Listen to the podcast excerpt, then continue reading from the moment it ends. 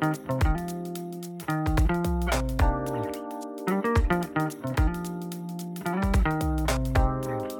现在收听的节目是《戏剧漫播》。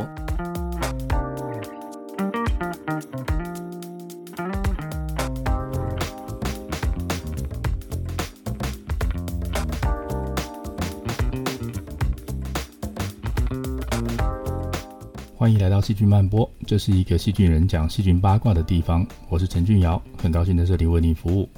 今天来谈谈我们每天都在使用的塑胶。现在塑胶不只是堆在乐市场，它们其实到处都是。我们来看看塑胶为例，它到底是多大的问题？塑胶上面有很多的细菌，它对细菌来说到底会不会是个好邻居呢？最后我们来看看塑胶这个我们不能吃的东西，细菌吃不吃得了它？希望你会喜欢今天的节目。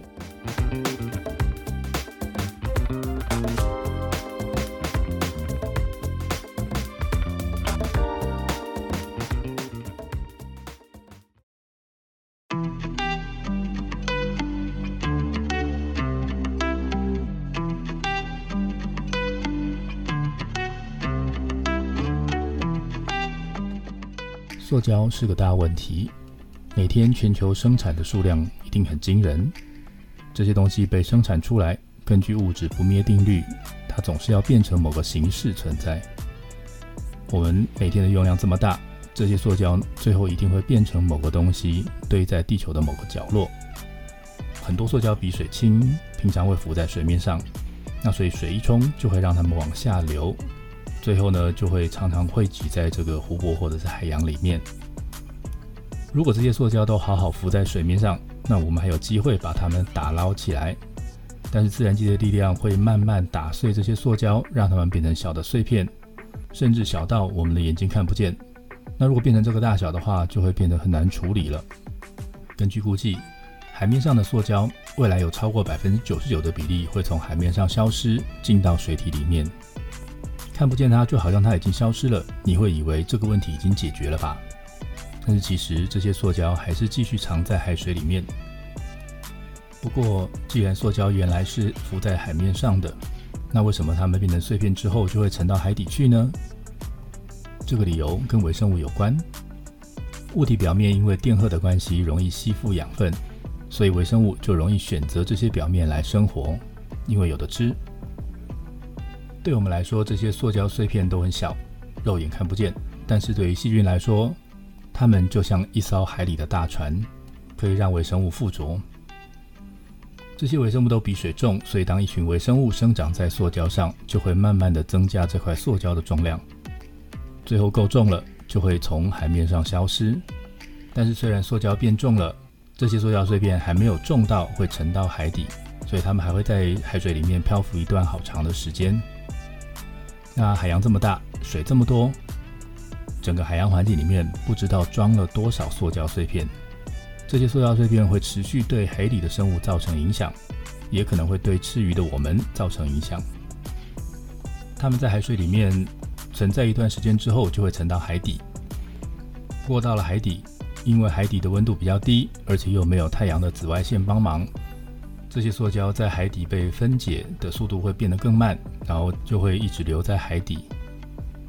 那如果塑胶留在陆地上，它的状况会比较好吗？你可以回想一下最近你在路边看到的垃圾，那这些垃圾它会在路边因为太阳光的照射而逐渐碎裂，那这些碎片有的会被冲到水里，其他的呢就会留在陆地上，混在泥土里面。任何掉在泥土上的塑胶碎片都有可能变成土壤里有机物的一部分。那经过这么多年来的累积。我们已经可以在很多地方的土壤里测到这些塑胶微粒，有的地方甚至可以高到千分之一。那这件事可能会是一个未来的大问题。怎么说呢？这个世界因为我们大量使用煤炭、石油这些化石燃料，搞得二氧化碳浓度快速上升，所以现在做什么都在说要减碳，要大家尽量不要产生二氧化碳跟其他的温室气体。不过，当我们把化石燃料里面碳当做化学原料来做成塑胶之后，使用过后的塑胶又被我们丢回环境里面，它们变成垃圾，变成塑胶的碎片，现在散布在世界各地。那散布在世界各地的细菌也就开始分解这些塑胶的碎片，而放出二氧化碳。所以，就算人类可以完全不用石油，全面改用太阳能或风力发电这些再生能源，我们其实也没有能力去阻止现在在世界各地的细菌继续拿世界各地的塑胶产生二氧化碳。而且，塑胶的含量这么多，可以让它们继续产生二氧化碳很多很多年。这会是一个你想不到而且看不到的二氧化碳的来源，而且量还很大。市面上现在在卖的一些塑胶制品，标榜它是可分解的塑胶，但是常常他们说的可分解，其实只是让大块的塑胶变成你看不见的小碎片，并没有真正的解决问题。而且他们说的可分解，也是需要一段很长的时间才能做得到，绝对不是沾到土，隔天它就会融化掉，完全消失。所以，我们真正需要做的，其实是尽量减少使用这些塑胶制品。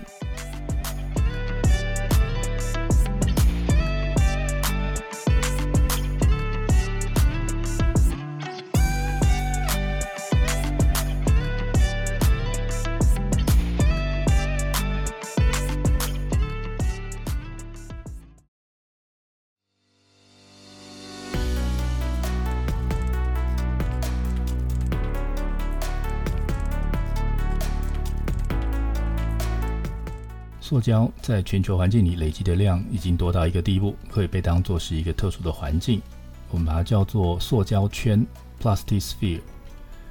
在自然环境里面，塑胶对细菌来说可以是一艘大船，让细菌可以附着，带着它们在水里面移动。那塑胶它也可以被当作养分的来源，对那些有能力分解塑胶的细菌来说，它是一个别人没有本事吃，也没有办法跟它抢的食物。有更多的研究指出，塑胶微粒会进到动物的肠子里面，引起一些生理改变以及菌相的改变。那这部分的研究蛮多的，有机会我们再来仔细谈这个问题。今天我想要来谈谈的是塑胶微粒对当地微生物的影响。塑胶是一个难分解的东西，它会被丢弃在环境里面。那放了几年之后，你还是可以看得到它躺在那个地方不动，所以你觉得，诶，好像没有什么东西可以破坏它。它真的可以对附近的微生物造成影响吗？二零一八年有一篇在欧洲的研究，去看了各种不同的塑胶在晒了太阳之后会发生什么样的改变。那我们从生活经验里知道，塑胶如果长时间晒太阳的话，它会变脆，会变碎。那这个过程呢，会促进塑胶的分解。那这篇研究就想要看这件事情，他们选择了平常生活里面会用到的塑胶，像是塑胶袋、塑胶膜常用的 LDPE，或者是塑胶瓶用的 HDPE。他们也选了在超市货物包装用的这些比较硬的 PE 塑胶跟 PP 塑胶。那么的做法是把这些塑胶放在海水里面，然后放在紫外灯底下模拟晒太阳的过程。时间呢放六天或者是放三十天，然后来看看塑胶在经过这样的过程之后会发生什么样的改变。他们的发现是这样的：他们去测了海水里面溶出来的有机物，那发现晒太阳不是必要的。塑胶只要放在水里面，不管有没有晒太阳，它都会溶出这些有机物。而且呢，在前四天就会有一半的有机物溶出来，所以呢，这刚开始的几天非常重要。如果让塑胶长时间晒太阳，晒一个月的话，那整体来说溶出的有机物的量比较多。如果看的是短时间，你只让它晒了六天太阳的话，那塑胶溶出的有机物如果晒了太阳反而会变少。这些溶出来的有机物是不是生物可以利用的呢？一块塑胶掉在海水里面，它会不会变成一块可以吃的食物，开始在附近大量的养细菌呢？所以接下来这群科学家拿了这个泡了塑胶的海水去养细菌，那他们发现塑胶在用的这个 LDPE、HDPE 这些塑胶可以让细菌长得比较好。那如果是包装在用的 PE、PP 这些塑胶，泡过这些塑胶的海水呢，对细菌来说就没有什么好处了。所以，不同的塑胶会溶出不一样量的养分。我们再来看一篇二零一九年的研究。这个研究团队他们看的是泡塑胶的海水对海水里面的 Prochlorococcus 的影响。那这个细菌呢，是能够在海水里面行光合作用的蓝绿菌，所以在海洋环境里面，它是个重要的生产者，跟植物一样提供养分。那他们做实验的时候用的塑胶是 HDPE 材质的塑胶袋。然后还有 PVC 材质的塑胶地板，他们做法是把这些塑胶剪成小块，然后拿五克的塑胶放在一百 CC 的海水里面泡个五天，然后呢拿这个水来当做原料，接着把它稀释到百分之五十、二十五、十二、六跟百分之三来做实验。他们想看看这个泡过塑胶的海水里面有没有会影响细菌生长或者是生理的东西。所以他们看了这些海水对生长的影响，结果他发现说，只要有百分之三的浓度就会造成影响。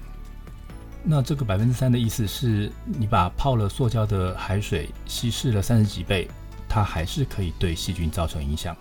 其实这个蛮惊人的，而且到高一点的浓度的时候，还不只是让细菌长得慢，它还会让细菌死亡。那前面我们提过，这些细菌会行光合作用。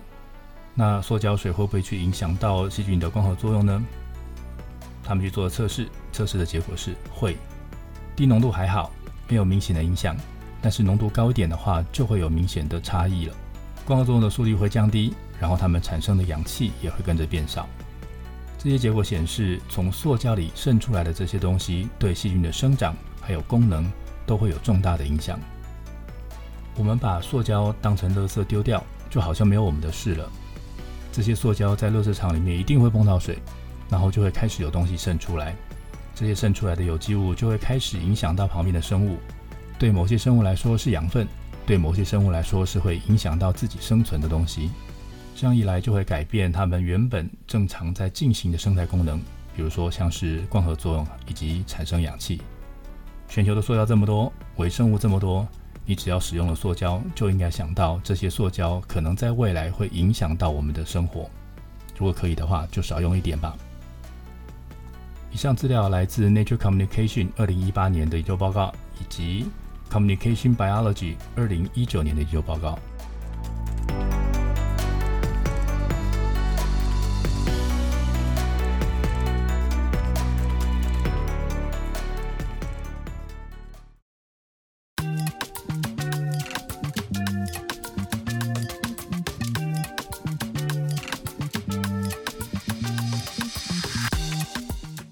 塑胶的用量惊人，变成的垃圾量也很惊人。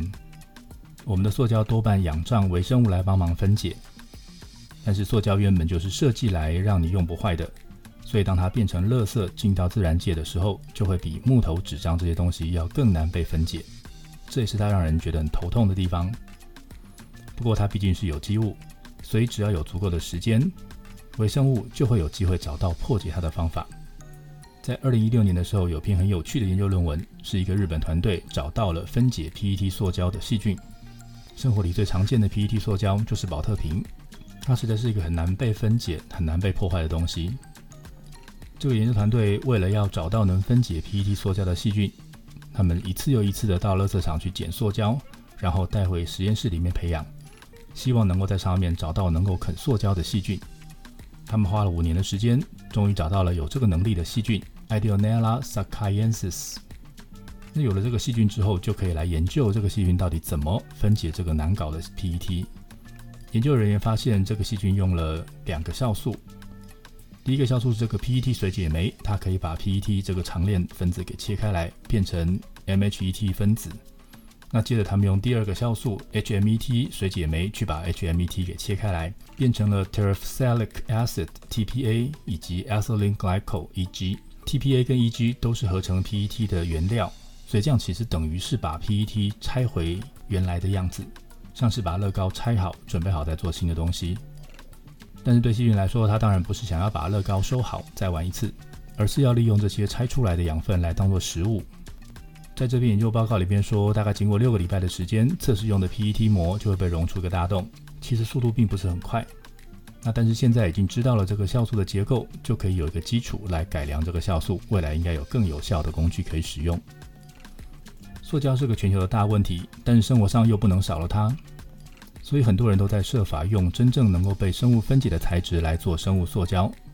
我们举个例子来说好了，细菌在养分多的时候会未雨绸缪，把养分存起来。但是细菌只有一个细胞，所以它的存粮就只能放在它的细胞里面。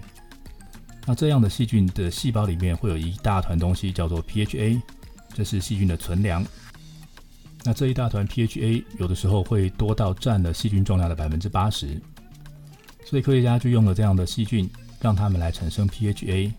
那接着呢，把这缸细菌收集起来，纯化里面的 PHA，这样就可以快速得到很多便宜的 PHA，然后用这些 PHA 来当做原料来合成生物塑胶。那它的好处是，这些原料原本就是细菌的存粮，所以掉在自然界里面也会很容易被细菌分解来利用。那我们再回到这个发现 PET 分解菌的日本团队，这个团队在研究这个 PET 分解菌的时候，他发现说这个细菌同时也有制造 PHA 的能力，所以他们就想说啊，这个细菌能够分解 PET，那又能够制造 PHA，那我可不可以让它两件事都一起做呢？我或许可以直接让它就来做这两种分子的转换。于是他们拿 PET 去养这个细菌，然后调整环境去逼这个细菌合成 PHA。听起来像是养鹅来准备做鹅肝酱一样，喂它某个食物，然后让它营养过剩，逼它合成存粮存起来。他们测试的结果还不错，真的可以让这个细菌来做转换。这下子真的太棒了，因为你拿废弃的塑胶来当做食物。让细菌来制造未来可以做生物塑胶的原料。不过现在阶段只有在实验室里面做得到，未来还要继续发展成可以在大的发酵槽里面操作的技术才可以。希望这个技术可以成功。以上资讯来自 Science 二零一六年的研究报告，以及 Scientific Report 在二零二一年的研究报告。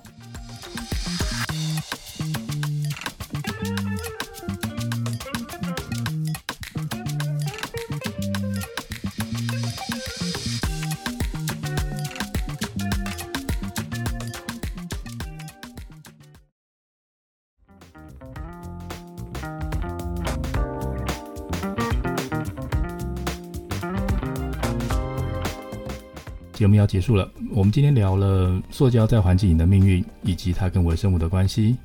我们看到了塑胶里面会渗出来的东西会怎么样影响附近的细菌，也看到了细菌的确有能力慢慢来分解塑胶，只是细菌要分解需要点时间。面对每年制造出来的大量塑胶，他们也是没有办法，最终还是要靠大家少用一点塑胶。谢谢您的收听，欢迎追踪我在 Facebook 以及 Instagram 上面的细菌漫播粉丝专业。